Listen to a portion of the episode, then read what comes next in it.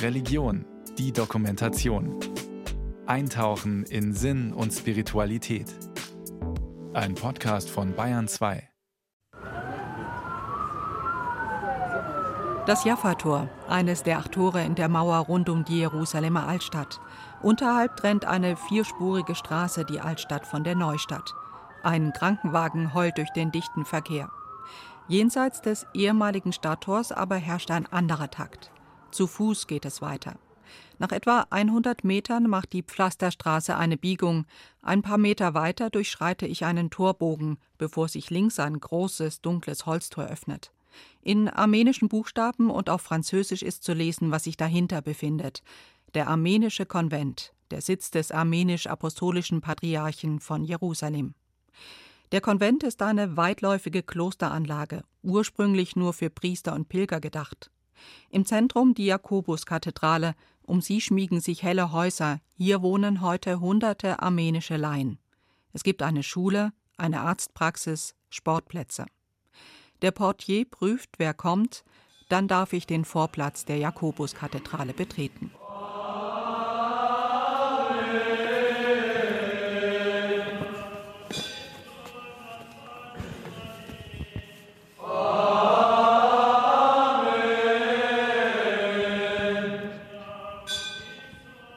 Im Kirchenraum brechen sich ein paar Sonnenstrahlen in den Weihrauchschwaden. Ein Geistlicher in schwarzer Kutte unter spitzer Kapuze schwenkt das Weihrauchgefäß.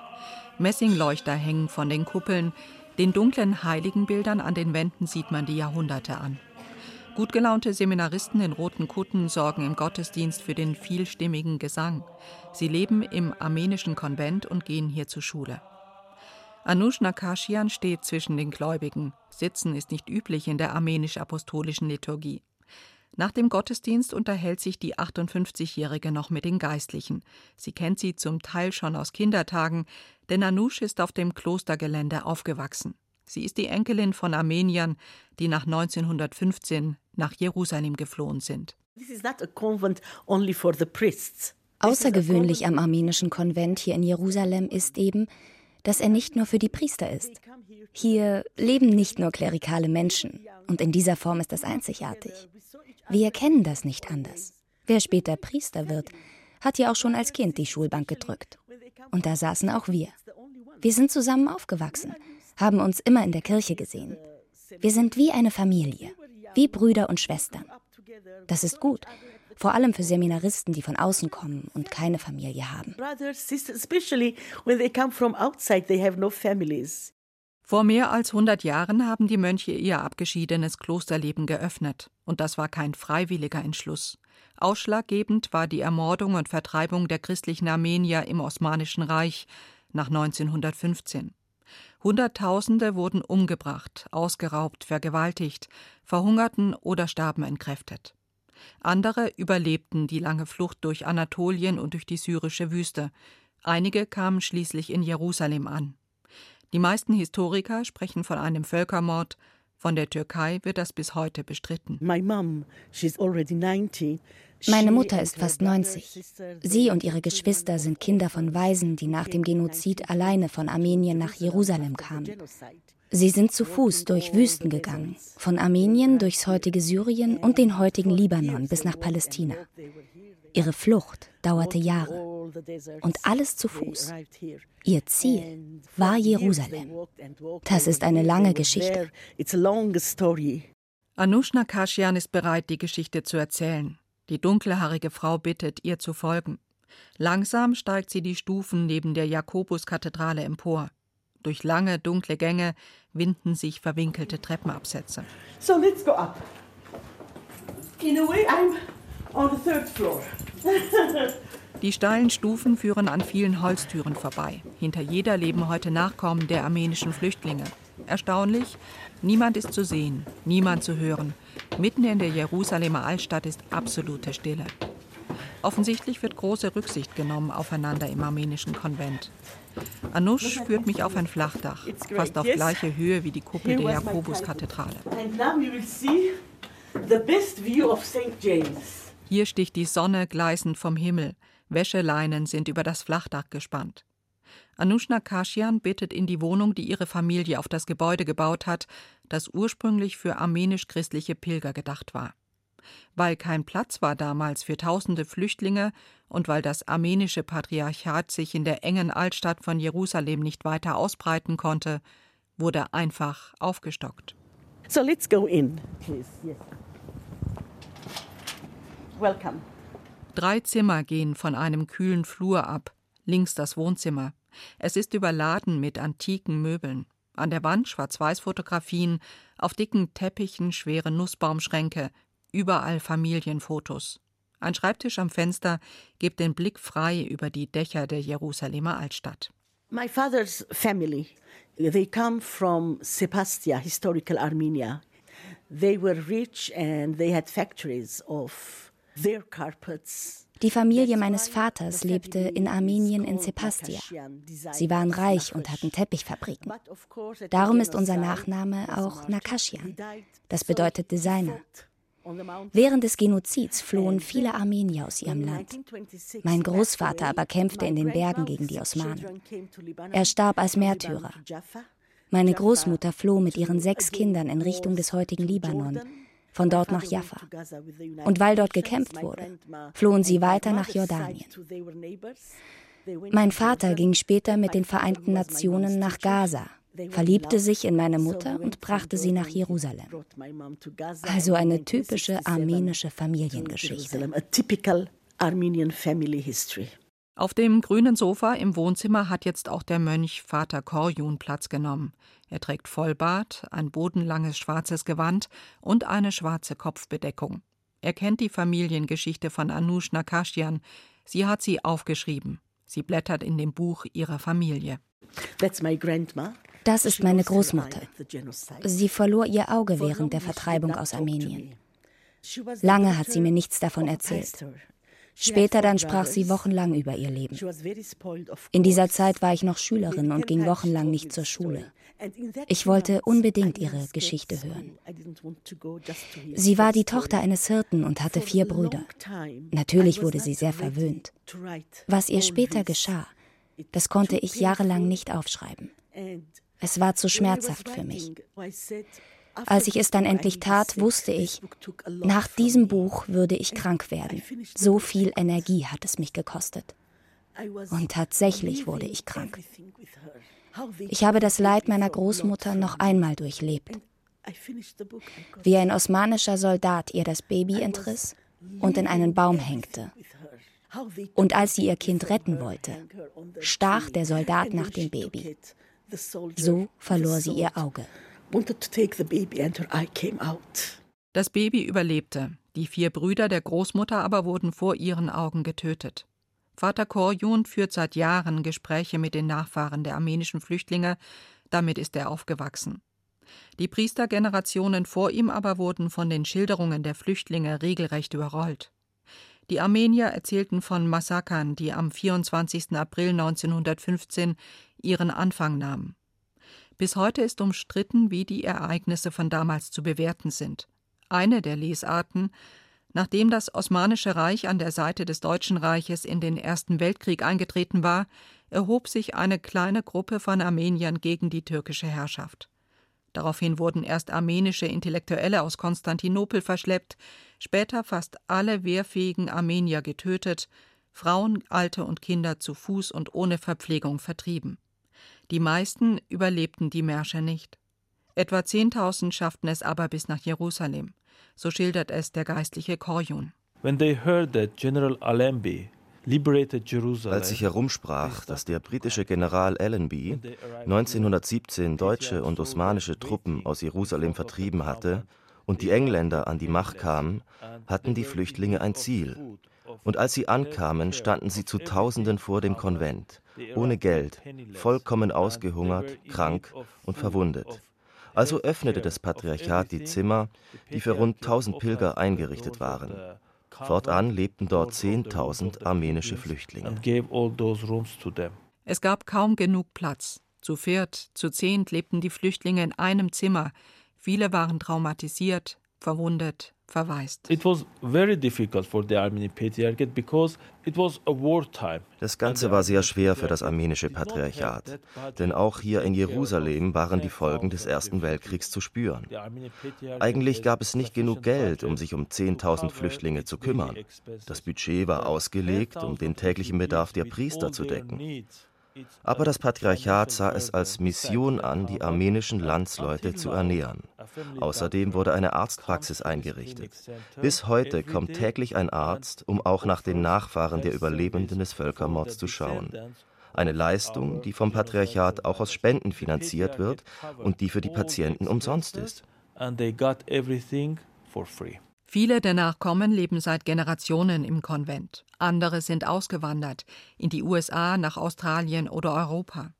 Denn die Altstadt von Jerusalem war oft ein unruhiges Pflaster. Nach der Unabhängigkeitserklärung Israels 1948 lag das armenische Viertel zunächst auf jordanischem Gebiet.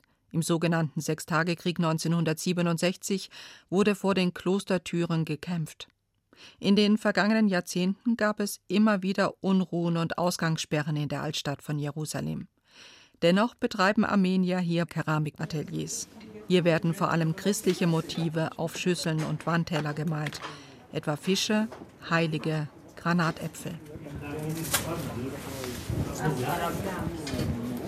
Vikle Pecian wohnt direkt neben dem Kloster. Er hat in Jerewan Kunst studiert, der Hauptstadt Armeniens. Bis zum Ende der Sowjetunion war Armenien eine Sowjetrepublik. Lepetjian ist ein schmaler, stiller Mann. Mit seinen 70 Jahren sitzt er noch immer jeden Tag in seinem Gewölbeatelier und malt. Jerusalem ist seine Heimat. In Armenien aber liegen seine Wurzeln, sagt er. Jedes Jahr fahre ich zwei oder dreimal nach Armenien, nach Jerewan. Dort habe ich sechs Jahre gelebt. Meine ehemaligen Mitstudenten sind mittlerweile Lehrer oder Professoren für armenische Kunst. Aber wenn ich in Jerusalem bin, fühle ich mich wie ein Soldat, der der armenischen Sache dient. In mein Geschäft kommen so viele Menschen aus aller Welt. Wenn sie mir eine Frage stellen, dann erzähle ich ihnen die ganze Geschichte von Armenien tell them about the whole history of Armenia. Dazu gehört auch die Geschichte seiner Familie. Sie stammt aus Dörtjol am Mittelmeer, einem Dorf in der Nähe von Iskenderun. Heute ist das eine türkische Stadt. Sein Vater war drei Jahre alt, als seine Familie 1915 fliehen musste. Ich habe meine Großmutter immer darum gebeten, mir die Geschichte unserer Familie zu erzählen, und das hat sie getan vor allem wie sie überlebt haben. Meine Großmutter hatte damals schon einen Sohn und eine Tochter. Sie hat vorgesorgt, indem sie Goldmünzen in Decken eingenäht hat. Als sie fliehen mussten, hatte sie Goldmünzen, um zumindest ein Stück Brot zu kaufen. So sind sie nicht verhungert. Aber ihr Bruder und ihr Vater wurden massakriert. Sie haben sie fortgebracht und meine Großmutter hat sie nie wieder gesehen. Mit der Hilfe von Franzosen flohen Wicks Eltern auf einem Schiff nach Jaffa, heute ein Teil von Tel Aviv. Mehr als 20 Jahre lebte die Familie in der arabischen Mittelmeerstadt. Der Vater wurde Lehrer an einer armenischen Schule und heiratete. Sie blieben dort bis 1948, dem Jahr der israelischen Unabhängigkeitserklärung. 1948, 49, when trouble started with Arabs and the Jews, you know. 1948 begannen in Jaffa Kämpfe zwischen Juden und Arabern. Es war der Unabhängigkeitskrieg. Für meine Eltern aber bedeutete das, aus Jaffa zu fliehen. Damals waren meine zwei Brüder und meine Schwester schon auf der Welt.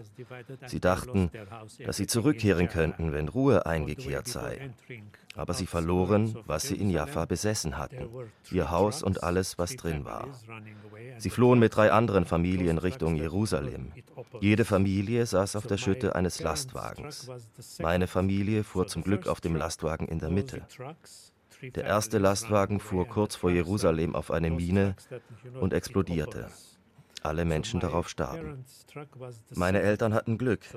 Sie trafen auf einen arabischen Soldaten und der sagte, sie dürften nicht weiterfahren. Der ganze Weg sei vermint. Also nahmen sie einen anderen Weg und statt in Jerusalem landeten sie in Amman. So go this way and they found themselves in Amman. Aber weil das armenische Seminar in Jerusalem einen Direktor brauchte, bat der armenische Patriarch die Familie Lepecian nach Jerusalem. Als Schulleiter genoss der Vater Privilegien, Zwei Räume gab es für die Familie, nicht nur ein winziges Pilgerzimmer wie üblich, und eine gemauerte Küche. Andere Großfamilien mussten im Zimmer hinter Holzwänden kochen. Im Konvent gab es zwei Clubs für junge Leute. Dort konnten wir Basketball spielen, Volleyball. Dort gab es armenische Volkstanzgruppen, Theater und Pfadfinder. Wir gingen auch zelten zusammen. So war das. Garo Sandroni erinnert sich an schöne Zeiten im Konvent. Der Porzellanmeister hat sein Geschäft neben dem von Viglepecian. Aber Garo Sandroni weiß aus Erzählungen seines verstorbenen Vaters, dass die Zeiten nicht immer einfach waren. It was very difficult for him to live in the convent. Es war sehr schwer für ihn, im Konvent zu leben. Das Tor zur Klosteranlage wurde um 8 Uhr abends geschlossen und erst um 6 Uhr morgens wieder geöffnet. Es war ein sehr strenges Leben. Die Flüchtlinge bekamen wenig zu essen. Für jeden gab es nur eine Scheibe Brot und das war's. Morgens eine Scheibe Brot, mittags eine und abends das gleiche. Einmal hat er uns erzählt, dass sie demonstriert haben. Sie haben gerufen, wir sind hungrig, wir brauchen Brot. Als der Patriarch davon erfahren hat, gab er die Anordnung, dass zumindest die Kinder so viel Brot bekommen sollen, sollen, wie sie wollen. Natürlich war die Situation auch fürs Kloster schwer. Plötzlich wohnten 10.000 armenische Flüchtlinge dort und alle mussten vom Patriarchat ernährt werden. Das kostete natürlich jede Menge Geld und ich bin mir sicher, dass ihnen damals niemand geholfen hat. Garo Sandronis Vater war drei, als er 1918 mit seiner Mutter aus dem armenischen Marasch floh. Sie war Witwe, ihr Mann war zuvor getötet worden. Ihre Rettung war, dass sie in einem katholischen Krankenhaus in Marasch arbeitete. Meine Großmutter floh mit meinem Vater und den Nonnen zu Fuß und auf Wagen. Von Armenien ging es durch die syrische Wüste, von dort nach Beirut und dann auf einem Schiff nach Jaffa. Die Seeroute von Beirut nach Palästina war offen. Ihr Ziel war das italienische Krankenhaus in Jaffa. Dort arbeitete und lebte meine Großmutter dann mit meinem Vater. Doch sie starb, als er zehn Jahre alt war. Und weil mein Vater jetzt allein war, schickten ihn die Nonnen nach Jerusalem ins armenische Seminar. Glücklicherweise fand er dort 1933 seine einzige überlebende Verwandte, seine Großmutter. Sie war auf einer anderen Route vor den Massakern geflohen und so trafen sie sich schließlich in Jerusalem.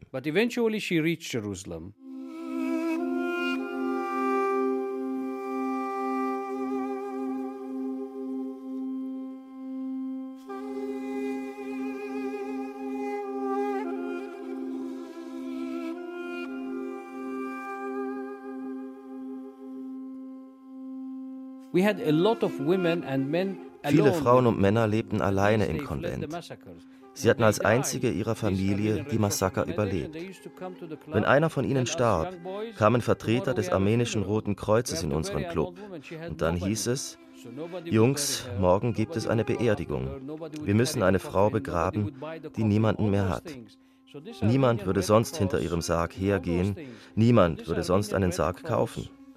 Das Rote Kreuz kleidete die Tote ein, bahrte sie auf, kaufte den Sarg und wir gruben ihr Grab. Natürlich musste das Patriarchat sparen und Araber aus der Altstadt hätten Geld gekostet. Ich erinnere mich. Alle alten Männer und Frauen, die wir beerdigt haben, lebten ihr ganzes Leben lang allein, weil ihre Familien umgebracht worden waren.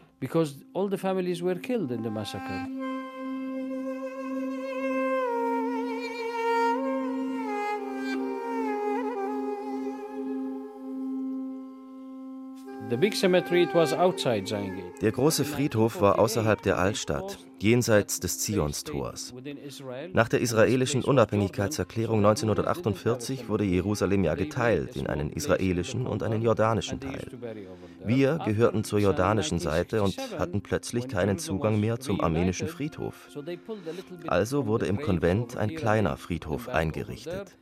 Und nach dem Sechstagekrieg 1967, als Jerusalem wieder vereint war, wurden viele Tote umgebettet. Aber meine Großmutter blieb auf dem Klostergelände begraben, denn hier war Jordanien, als sie starb. Because it was Jordan here when she died, so they buried her here.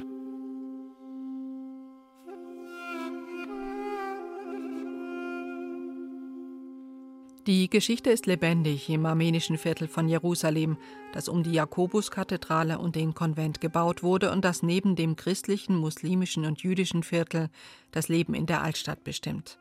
Wem es hinter den Klostermauern zu eng wird und es sich leisten kann, der siedelt sich hier an, in direkter Nachbarschaft zum Kloster. Viele Armenier suchen sich armenische Ehepartner. An Feiertagen trifft man sich untereinander, auch in der Dachwohnung von Anush Nakashian, deren Vater aus Van kam und deren Mutter aus Sepastia stammt. An jedem 24. April versammeln wir uns und sprechen über den Genozid. Aber die Geschichte findet nicht nur am Gedenktag statt. Unsere Literatur widmet sich auch dem Völkermord an den Armeniern. Und unsere Kinder fragen das, was ich schon meine Eltern gefragt habe und was mein Sohn mich gefragt hat, als er klein war. Wenn ich Armenier bin, warum bin ich dann nicht in Armenien geboren? Armenien bleibt auch in der Diaspora sehr wichtig für uns. Jeder weiß, aus welchem Dorf oder welcher Stadt seine Familie stammt. Und so begreifen die Kinder, dass die Wurzeln wesentlich sind für uns. Anushna Kashian besitzt auch eine Wohnung in Jerewan, der Hauptstadt der mittlerweile unabhängigen Republik Armenien. Das sei eine ihrer zwei Heimaten. Ihr Glück aber findet sie in Jerusalem. Kraft gibt ihr der tägliche Gottesdienstbesuch, und sie genießt es, einzuladen in ihrer Wohnung auf dem Dach des armenischen Konvents. Armenier sind sehr glückliche, fröhliche Menschen. Es wird oft gefeiert. Wenn ich hier oben in meiner Wohnung neben der Kirche Besuch habe, dann singen wir immer zusammen. Die armenischen Lieder handeln von unserer armenischen Heimat, aber natürlich auch von der Liebe. Tradition bewahren heißt nicht, steif und förmlich nebeneinander zu sitzen. Ein Beispiel ist das US-Model Kim Kardashian. Sie mit armenischer Tradition in Verbindung zu bringen, fällt wohl nur den wenigsten ein. Aber sie weiß, sie ist Armenierin. Und die ganze Welt weiß, dass sie Armenierin ist. The whole world knows she's Armenian. Dass Mönche und Nichtkleriker so konfliktfrei zusammenleben wie im Konvent im armenischen Viertel von Jerusalem, damit haben sich schon Doktorarbeiten befasst. Denn es ist einzigartig. Tatsächlich wirkt die Klosteranlage still und friedlich, der Umgang miteinander freundlich. Das sagt auch der Mönch Vater Korion. Both communities lived side to side without any conflict. Beide Gemeinschaften leben Seit an Seit, ohne irgendwelche Konflikte. Das Kloster hat die religiöse Autorität und die Nachkommen der armenischen Flüchtlinge müssen das akzeptieren. Sie sind wie Gäste. Die Wohnungen und Zimmer, in denen sie leben, gehören ihnen nicht. Wir verlangen keine Miete von ihnen, weil wir ein Kloster sind, aber dafür müssen sie sich an unsere Regeln halten. Zum Beispiel schließen wir um 10 Uhr abends das Tor zum Konvent. Wer dann noch unterwegs ist in Jerusalem, muss schauen, wo er übernachtet. Und es kann auch keiner raus. Wir öffnen nur in Notfällen und sonst erst wieder um 6 Uhr morgens. Bereits seit dem 4. Jahrhundert sind die christlichen Armenier in Jerusalem vertreten. Dass der Konvent so lange unbeschadet überlebt hat, hängt nach der Meinung des Geistlichen auch damit zusammen, dass man politisch neutral sei. Und das gelinge, selbst mitten im Schmelztiegel des Nahostkonflikts. die Umstände hier machen unser Leben manchmal schwer. Aber das armenische Patriarchat und unsere Ordensgemeinschaft hier sind vollkommen unpolitisch. Wir mischen uns nicht ein, wir kümmern uns nur um religiöse Dinge. Unsere Mission ist, die armenische apostolische Kirche an den heiligen Städten zu vertreten. Wir verehren die heiligen Städten. Wir feiern Liturgien, wir beten gemeinsam und veranstalten Prozessionen. Außerdem organisieren wir Pilgerfahrten für armenische Christen ins Heilige Land.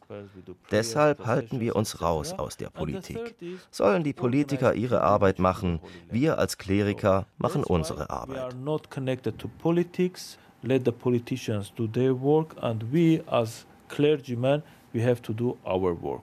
Und das machen sie offensichtlich so überzeugend, dass immer mehr Armenier zurückwollen unter das Dach des armenischen Patriarchen. Vielleicht liegt es aber auch einfach daran, dass das Leben im Konvent so günstig ist, sagt der Keramikmeister Garo Santoni. The convent did very good job that time. Der Konvent hat einen hervorragenden Job gemacht, als die Mönche alle Armenier bei sich wohnen ließen, die nach den Massakern vor ihrem Tor standen. Dafür sind sie gesegnet. Bis heute leben Familien dort. Und bis vor kurzem hat das Kloster auch deren Wasser- und Elektrizitätskosten getragen. Sie müssen bis heute keine Miete zahlen. Meine zwei Töchter leben nicht im Konvent. Sie sind verheiratet und jede zahlt im Monat 1200 Dollar Miete. Und sie müssen, anders als die Klosterbewohner, Abgaben an die Stadt zahlen. Wer im Konvent lebt, lebt praktisch umsonst dort. Darum wollen immer mehr junge Leute wieder zurück aufs Klostergelände. That's why a lot of young boys now aber auch für die jungen Armenier ist nach wie vor der Zusammenhalt in der Gemeinschaft wichtig. Das zeigt sich unter anderem in den täglichen Gottesdiensten in der Jakobuskathedrale. Denn dort singt der Nachwuchs, die Seminaristen der Schule im armenischen Konvent von Jerusalem.